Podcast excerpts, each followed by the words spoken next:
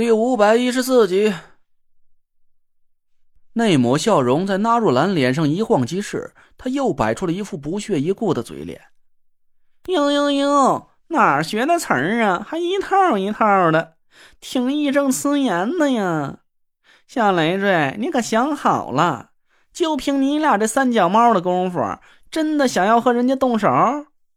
没错，我怒吼道：“我知道我打不过你。”可你听好了，纳若兰，就算我和慧文去了阴曹地府，我们也要跑到阎王老子那里告你一状，让你天打雷劈，不得好死。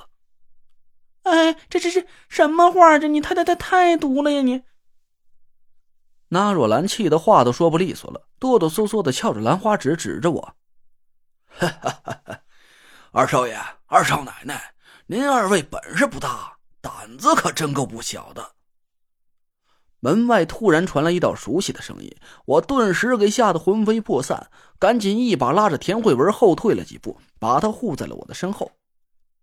一个身影不紧不慢的从院子里走进了客厅，我瞳孔一缩，心脏顿时狂跳了起来。德福，是我，德福没得到二少爷的令就私闯了进来，还望您二位恕罪。德福恭恭敬敬的对我鞠了一躬。不过这个举动在我的眼里看来，他妈的，这家伙是在羞辱我，绝对是。到了这个时候，他还在跟我装模作样的，我紧张的看着门外，冷哼了一声：“哼，好，很好。楚寒楼呢？一起现身吧，今儿个咱就明刀明枪的干一架。就算我和慧文死了，我们也能堂堂正正见列祖列宗去，不像你俩王八蛋、狗汉奸。”德福一脸委屈的看了看纳若兰，苦笑了一声：“大少爷，你瞧着。”德福不敢跟二少爷犟嘴，可他骂的太难听了，你得给我做主啊！纳若兰翻了翻眼皮，气哼哼的白了德福一眼：“你还骂了你委屈，我呢？你是没瞧见怎么着？他是连着我一块都给骂了。嘿，小猴崽子！”牙尖嘴利的，瞧一会儿那哥哥怎么打你屁股！哎，谢大少爷给德福做主，您打狠点不然我心里边不痛快。请好吧，不把他屁股打成八瓣啊，那爷心里更不痛快。俩人就这么一唱一和的聊起了闲天我和田慧文在他俩眼里简直就成了不存在的空气了。田慧文在背后暗暗的捏了一下我的手，我也轻轻捏了一下她的手作为回应。我明白田慧文的意思，他是让我趁着纳若兰和德福洋洋自得，没把我们放在眼里的功夫，突然发动偷袭。这是梧桐教我的，先下手为强，后下手遭殃。嘿嘿，现在可正是生死相搏，我可不想跟他们讲什么江湖道义。光是纳若兰和德福就够我们头疼的了，要是楚寒楼再加入他们的战团，我敢打赌，除非是师傅突然出现在我眼前来救我的小命，不然我和田慧文啊绝无胜算，一丁点都没有。我回头看了看田慧文，满眼都是歉疚的神色，田慧文却对我笑了起来，他指了指自己的胸口，一股温和的暖意从黄佩里散发出来。我胸前的凤佩感受到这股气息，也散发出一道灼热的暖流，直冲我的丹田。丹田里的凤鸟似乎也感受到了我们遭遇的凶险，它昂头轻笑了一声，展开翅膀旋转了起来。我心里一动，暗暗的提了一口气，尝试着调动起丹田里的法力。一个侥幸的念头在我心里闪过：要是这个关键时刻，我身体里那股纯黑色的法力突然认了主，能为我所用的话。别说是纳若兰和德福了，就算是楚寒楼站在我眼前，我都有了和他一决雌雄的资本。几秒钟之后，我心里暗暗骂了一句：“沮丧的认命了。”那股纯黑色的法力依然像是波澜不惊的海面，平静的几乎让人绝望。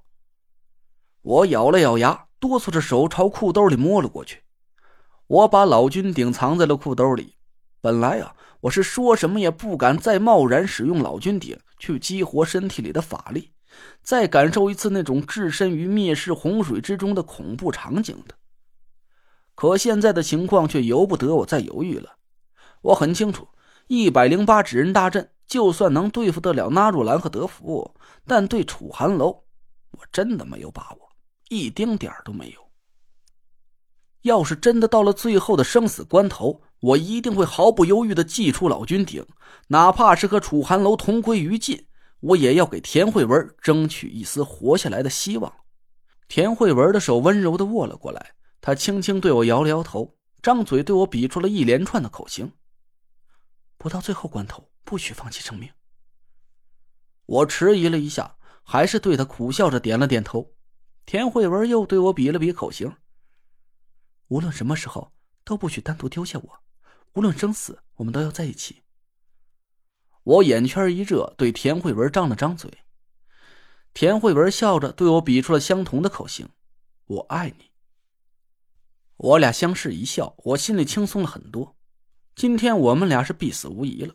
不过，我能和田慧文手拉手的同赴黄泉，这也算是一种很难得的幸福了。我斜眼看了看纳若兰，心里把他给咒了个死去活来。死娘炮，单身狗！我画个圈圈诅咒你！我，我让你临死都是孤零零一个人！我让你下辈子啊，不，下八辈子都找不到对象！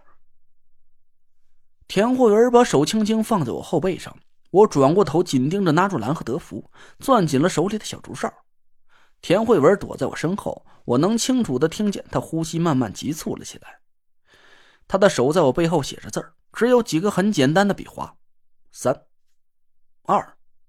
我的呼吸也不自觉的粗重了起来，攥着小竹罩的手心啊，几乎都淌出了汗水。得了，别在那鬼鬼祟祟的鼓捣什么小动作了。当我们俩都瞎呀！那若兰朝我翻了个白眼，说道：“甭想着用什么阴谋诡计来偷袭你那哥哥！我实话告诉你们吧，楚寒楼没在这儿，他和我们俩呀，嘿嘿，压根儿就不是一路的。”啊！我和田慧文顿时就呆住了，我们俩不敢置信的对看了一眼。那若兰嘻嘻的笑了起来。德福啊，来的时候用过膳了吗？德福笑道：“这从早晨到现在，我一路都悄悄摸摸的藏着，不敢让二少爷和二少奶奶发现，早就饿得前心贴后背了。”嘿，那你算是有口福了。那若兰指了指餐桌上根本就没吃几口的饭菜，说道：“慧文妹妹的手艺，你还没尝过吗？”虽然这些食材呀，嘿，狗都不稀罕吃，不过也是慧文妹妹的一番心意，你赶紧趁热吃吧。哎呦，这二少奶奶亲手做的，那我可算是抄着了，我得吃他三大碗。德福竟然一屁股坐在餐桌前，一把抄起我的碗筷，就大口的吃了起来。哎，您还别说，这二少奶奶亲手做的饭菜呀，哎。他怎么就带着一股子吃不够的香味呢？好吃，好吃！